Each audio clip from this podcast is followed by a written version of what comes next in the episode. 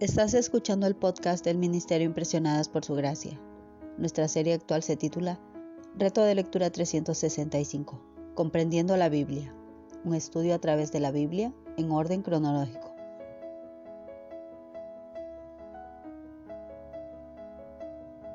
El reto de hoy es leer Génesis capítulos del 38 al 40, por lo que te animo a que puedas abrir tu Biblia y nos acompañes en este episodio a estudiar la Biblia.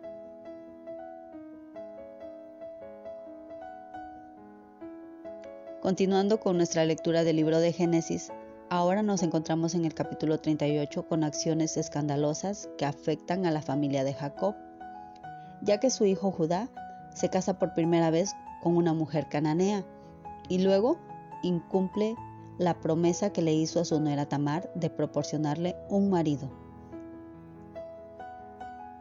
Tamar, fiel a la tradición familiar, practica el engaño y queda embarazada de su suegro.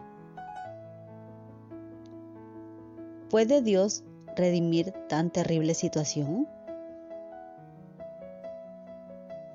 La respuesta es sí.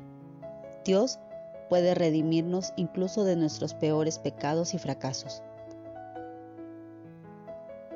Prueba de ello es el hecho de que, a pesar de la infidelidad de Judá y el engaño de Tamar, Tamar y su hijo pertenecen al linaje de Jesús, el Mesías, como podemos leerlo en el Nuevo Testamento en el escrito de Mateo en su Evangelio en el capítulo 1.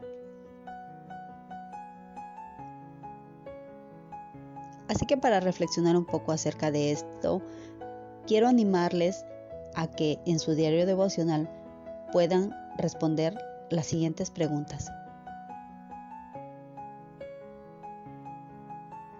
¿Qué aprendemos acerca de la gracia de Dios por el hecho de que eligió la línea de Judá y Tamar para traernos al Salvador?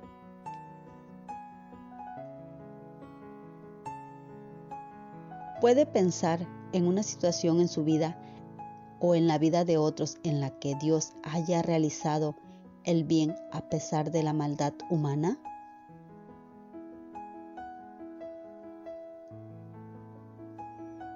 Por otra parte, hoy tenemos en Génesis capítulo 39 la historia de José en Egipto, donde sobrevive y prospera a pesar de una serie de injusticias y juicios. La esposa de Potifar intenta seducirlo y posteriormente presenta cargos falsos en su contra y es encarcelado. En todo José tiene éxito, aun a pesar de los contratiempos, porque Jehová estaba con él. En medio de las pruebas es posible que los creyentes confíen en Dios, que crezcan en su fe y vean más allá de las circunstancias inmediatas en medio de esas pruebas para experimentar una comunión más cercana con Dios. Así que reflexionemos. ¿Cómo responde José a cada una de las dificultades que enfrenta? puede pensar en un ejemplo de alguien que permaneció fiel a Dios a pesar de severas dificultades y sufrimiento?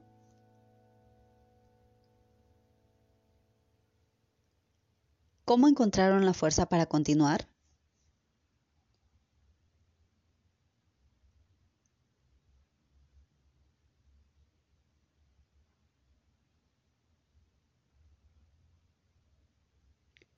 Mañana continuaremos con este viaje por la Biblia.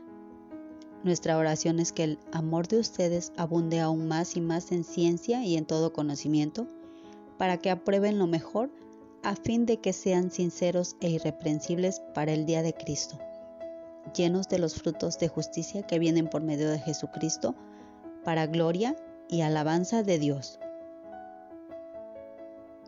Bendiciones.